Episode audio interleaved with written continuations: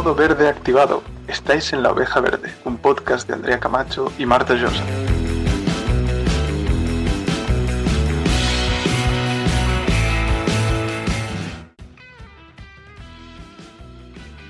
Hola, bienvenidas y bienvenidos a este nuevo episodio del podcast La Oveja Verde, al episodio número 2. Este, en este caso irá sobre microplásticos y para ello tenemos un invitado muy especial que es Liam Dehan. Hola Liam, ¿cómo estás? Hola, buenas. Eh, Liam es ambientólogo, tiene un máster en oceanografía y gestión del medio marino y está haciendo el doctorado sobre los microplásticos y basuras marinas, así que nadie más adecuado para, que nos ayude a este episodio de hoy, a Marta y a mí. Pero antes de nada vamos a, a explicar unos conceptos básicos antes de hacerlo la entrevista Marta y yo hablaremos sobre unas cosas básicas de los microplásticos.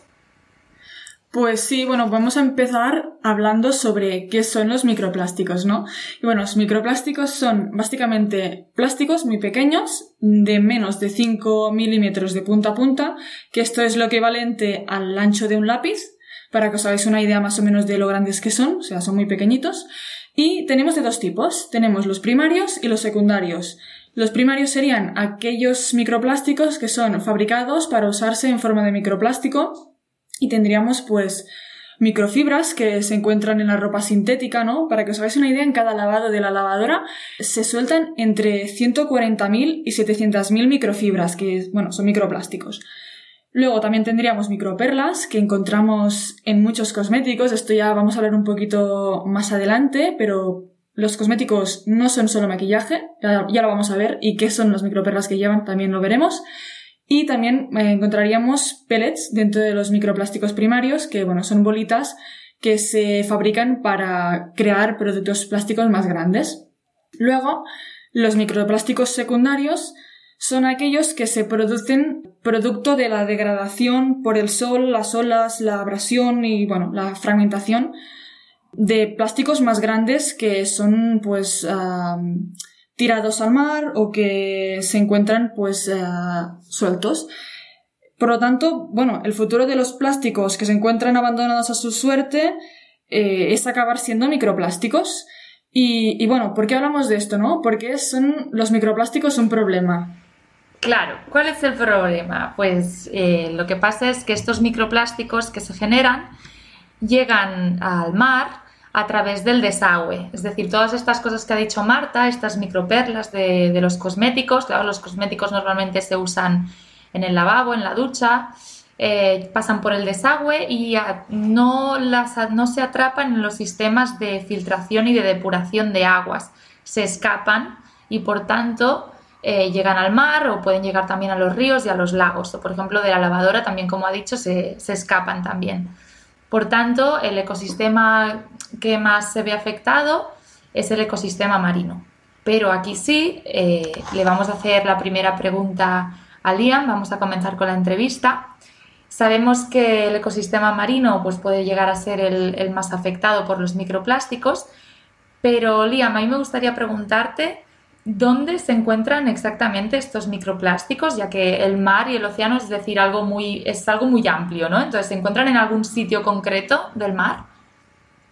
Bueno, pues los microplásticos eh, se encuentran absolutamente en todas partes del mar, ¿no? Cuando hablamos de microplásticos, pues eh, como bien ha dicho Marta, son el resultado de la fragmentación, sobre todo de plásticos más grandes, y estos pues se dispersan, pues se encuentran en la superficie del mar, se encuentran en la columna de agua, ¿no? Y también se encuentran pues en el fondo marino.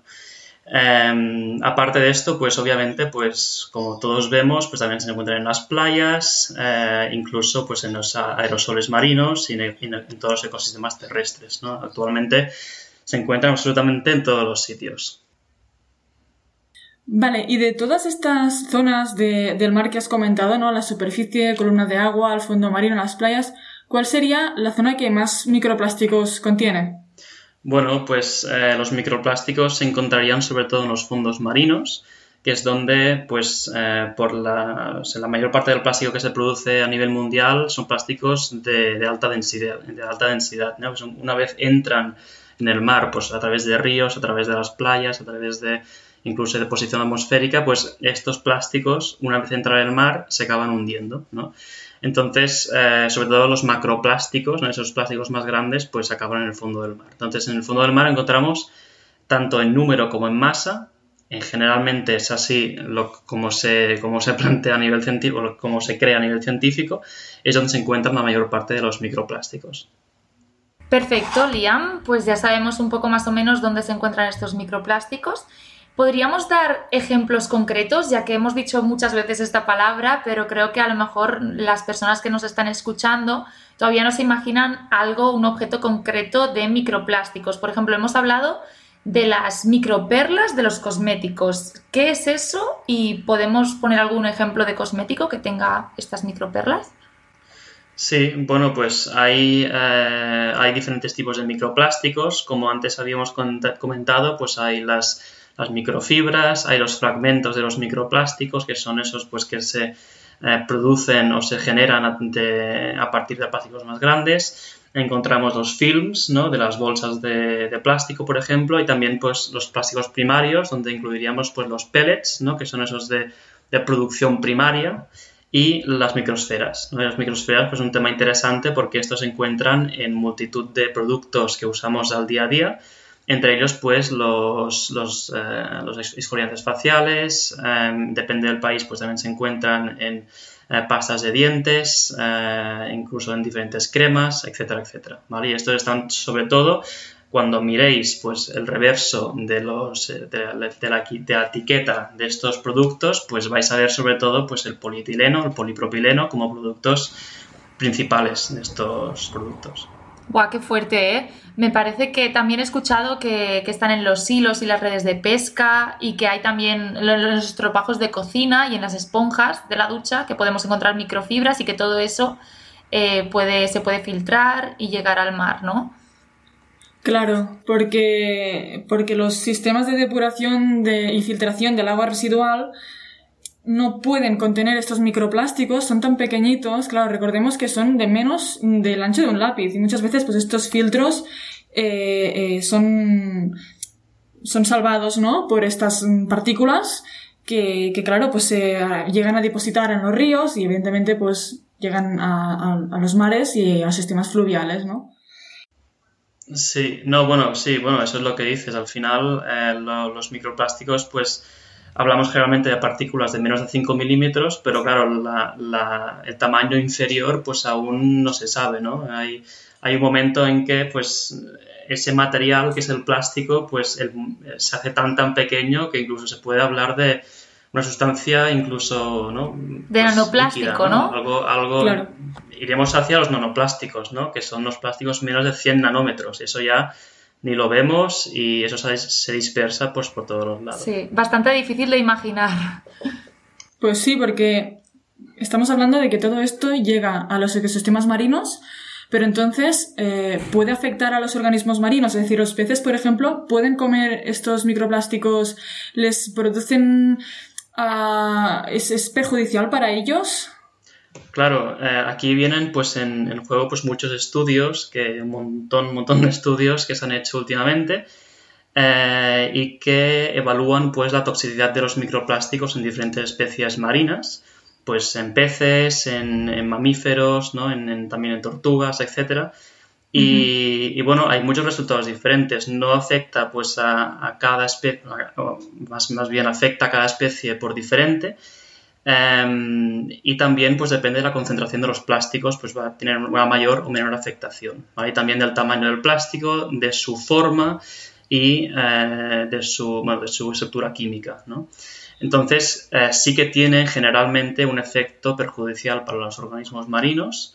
Em, y este efecto es a causa del propio plástico, porque he escuchado también que el plástico tiene una gran capacidad de absorción de tóxicos, ¿no? Entonces, si un organismo ingiere este plástico con los tóxicos uh, que tiene. Sí, sí, claro. Una, una de las formas, bueno, unas, una de formas de, de, muerte de los animales marinos serían, por ejemplo, si, si se ingiere mucho, pues sería por inanición, ¿no? Por, porque ya no comen más y, se, encuentran llenos y no comen más. Pero hay otra, como tú bien dices, pues que sería la, la capacidad que tienen los plásticos de, absorber en su superficie toda clase de sustancias químicas contaminantes que nosotros ya hemos abocado al mar durante periodos anteriores. ¿no? Entonces, estos químicos pueden ser, pues son hidrofóbicos, serían por ejemplo los PCBs, el DRIN, dieldrin, el DDT, ¿no? que igual hay gente que, que, lo conoce desde hace muchos años. Y estos eh, químicos pues adhieren a la superficie del plástico y una vez este plástico o microplástico se ingiere por un organismo marino, pues estos pueden eh, liberarse en el organismo y pues pueden acumularse en la, en la cadena trófica. Claro, porque si los organismos se van comiendo entre ellos y, ya contienen eh, esos tóxicos, puede ser que el, pez más grande, digamos, que se ha comido a los pequeñitos, acumule todos los tóxicos de, de los pequeños, ¿no? Claro, esto, es, claro, esto va, esto se llama pues la, la, bioacumulación, ¿no? los, los, los, tóxicos pues se van, se van bioacumulando hasta que, pues depende de la especie, eh, pues al final si nos comemos esa especie, pues nosotros también podríamos estar acumulando estos tóxicos, ¿no? Y esos tóxicos, pues acompañantes químicos, pues tienen diferentes efectos perjudiciales sobre nosotros y sobre los peces, ¿no? A nivel ya de, pues son, pues son cancerígenos, son disruptores endocrinos, etcétera, etcétera. Claro, he leído también por ahí el dato de que a lo largo del año nos comemos lo equivalente a una tarjeta de crédito en microplásticos, ¿no? ¿Es cierto esto? Bueno, esto, pues hay un, hay un grande cúmulo en, el, en Internet, pues de de diferentes eh, afirmaciones que yo creo que nos han verificado realmente. Eh, y esta realmente, pues bueno, es, es, es impactante, pero mm, tampoco diría que es así, ¿no? El último estudio que se ha hecho en temas de, de, de, efectos de microplásticos en humanos, del riesgo que suponen pues, los microplásticos, lo que se ha visto es que ingerimos de entre 21.000 y, eh, perdona, 81.000 81 y 200.000 eh, partículas de plástico por año. ¿no? Y esto pues en masa eh, pues supone realmente menos, menos un 30% de una, de una, tarjeta de crédito. ¿vale? Entonces al final pues son afirmaciones que están muy bien porque la gente se da cuenta un poco del, del riesgo real, pero tampoco, tampoco es muy real. ¿no? Desmentimos el mito de la tarjeta de crédito. Desmentimos el mito, sí. Sí, que de hecho se decía en una semana, ni en un año. Por tanto, bueno, que sí, que, que entiendo la parte de, de, educación y que es muy importante y que por eso mismo estamos hablando de ello, pero, pero me encanta esta hay, parte. Hay muchos mitos, hay muchos mitos. Si claro. queréis otro día hablamos de los mitos. Vale. Sí, sí, exactamente. Yo tengo la duda de, de si aparte de, por ejemplo, eh, ingerir plástico comiéndonos, comiéndonos un pez, hay otros tipos de, de formas de adquirir plástico dentro de nuestro organismo. Bueno, sí, eh, la ingesta de, de, pues de, marisco pues sería una fuente, pero hay otras, ¿no? Y por ejemplo, una de las fuentes principales de, pues, ingesta, ¿no? De, interacción con, de los humanos con los plásticos, pues sería eh, la, la, inhalación de los, de los microplásticos, ¿vale? Entonces, claro. en nuestro día a día encontramos constantemente microfibras en el aire, pues en el polvo, si, si miráis al microscopio, hay un montón de microfibras procedentes pues de los tejidos de, de, que llevamos, de los sofás, de la alfombra, etcétera, y estos pues continuamente los estamos ingiriendo, ¿vale? Entonces, bueno, es una fuente principal, ¿no? de, de, de ingesta de, los microplásticos. O sea, en contra de lo que podemos pensar, eh, la forma principal de interacción, como tú dices, con los microplásticos que tenemos es su inhalación. Sí, su inhalación es una, una de las... O sea, la, sí, el, el, transporte aéreo es, uh -huh. es, es, es, muy grande y de hecho faltan muchos estudios en este sentido. Um, pero sí, sí. Me siento muy desprotegida ahora mismo. Sí, bueno, hay, hay, otro tema. Al final tampoco tenemos que tener en cuenta que no porque estemos ingiriendo constantemente plásticos de aquí, de, bueno, de, que sé, de moluscos o de diferentes eh, pues diferentes vías, tampoco quiere decir que pues eh, nos está afectando, ¿no? Esto de momento aún no se sabe realmente qué nivel de afectación tiene pues la ingesta de microplásticos en nuestros organismos, ¿no? Esto aún claro. no se sabe. Vale, Liam, pues ahora viene mi parte favorita porque te voy a preguntar qué es eh, lo que podemos hacer en nuestro consumo para disminuir esa cantidad de microplásticos que llegan al mar? ¿Cuál sería nuestro papel como consumidores? Bueno, como, consumidores sería eh, intentar pues escoger esos productos que, eh, que sean los menos perjudiciales para, para, el medio ambiente, ¿no? En temas de, las microsferas, por ejemplo, pues eh, bueno, seguramente lo que había dicho antes, pues podéis mirar el reverso de las etiquetas para ver que no hay plástico. Hay una página web que se llama bitthemicrobit.org que podéis entrar y ver todas las marcas en todos los países europeos, pues donde, en qué productos se encuentran estos eh, microplásticos eh, y dejar de comprarlos, obviamente. Y después hay otras maneras, ¿no? En temas de los microfibras, pues intentar, eh, por ejemplo, lavar la ropa a una temperatura eh, más baja, ¿no? Em, eh, bueno, hay, diferentes y obviamente pues alterar un poco o cambiar nuestros hábitos de consumo. Claro, por ejemplo, yo recuerdo, bueno, con esto, esta aplicación que has dicho, me, la he, bajado, por cierto, Bit de Microbit, para, puedes como consultar todos los productos que tú tienes y saber si los productos que estás consumiendo llevan microplásticos. Entonces puedes eh, alternar, bueno, puedes buscar otros, otros productos en la misma aplicación que, no tengan estos microplásticos. O incluso otra idea que me gustaría decir por aquí, bueno, que nos gustaría, son las alternativas a las esponjas y a los estropajos. Las esponjas de la ducha y los estropajos de la cocina se pueden sustituir por esponjas de, de lufa o de que es un material vegetal o de esparto, por ejemplo. La ropa, por ejemplo, también en vez de comprar ropa sintética, hay veces que no lo podremos evitar, hay bañadores y otros materiales que no se podrán evitar, la ropa sintética, pero hay que buscar alternativas vegetales que estén hechas em, de otros materiales como, como, algodón, lino. No todas las alternativas serán 100% sostenibles, esto da para otro podcast, para otro episodio, pero es mejor evitar la ropa sintética en este caso, ¿no? Podríamos decir. Claro, también es importante que, bueno, somos conscientes también que muchos microplásticos vienen de la degradación de macroplásticos, es decir, de productos plásticos más grandes. Por lo tanto, si hay menos plásticos, pues hay menos microplásticos, porque todo plástico que esté abocado a su suerte al mar, pues acabará siendo microplástico algún día. Por lo tanto, pues mm, buscar alternativas, ¿no? Si tenemos que tener sí o sí una pajita para beber, pues a lo mejor eh, podemos comprarnos una que sea una alternativa que no produzca microplásticos o materiales así más de usar y tirar, ¿no? Que se suelen fragmentar más o suelen tener una vida útil más corta. A lo mejor eh, podemos encontrar una alternativa que sea, sea mejor. Y bueno, yo creo que, que es importante también nuestro papel aquí, pero creo que es muy importante también el papel de las empresas, ¿no? Porque no toda la responsabilidad es nuestra. Claro, sí, sí, esto pues eh, yo creo que nosotros ya hemos hecho eh, mucho, estamos muy concienciados en general y yo creo que ahora le toca dar un paso pues a las empresas, ¿no? Que las, las los fabricantes de productos de plástico, plásticos, etcétera.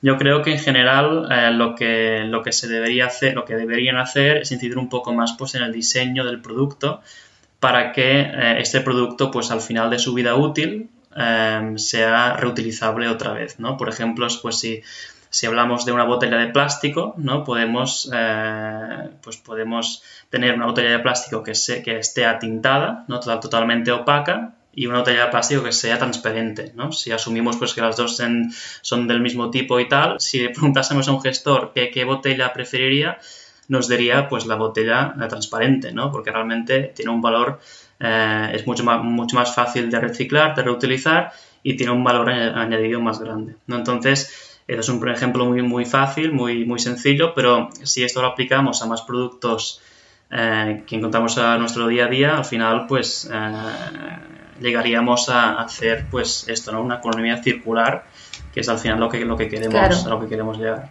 No lineal, no lineal como, como es ahora. No lineal, sino una, una, economía circular. Sí, sí. Claro. Yo creo que es importante también que, que tengamos en cuenta, o que, que, el Estado tenga en cuenta los artículos y toda la información científica que está saliendo, que, que, que, no es poca, ¿no? Porque últimamente se está estudiando mucho todo el, todo el tema de los microplásticos y bueno, si hay evidencias o, se, o salen evidencias de que los microplásticos pueden producir ciertos problemas uh, sobre el, los organismos marinos, por ejemplo, pues creo que es importante que esto se traslade luego a una legislación, ¿no? Como ya se está haciendo en muchos países, por ejemplo, en Estados Unidos, en Taiwán, que nos ha sorprendido mucho, eh, y en otros países que ahora no recuerdo. Canadá, Inglaterra, Escocia, sí. Pues está prohibido el uso de, microperlas en cosméticos, ¿no?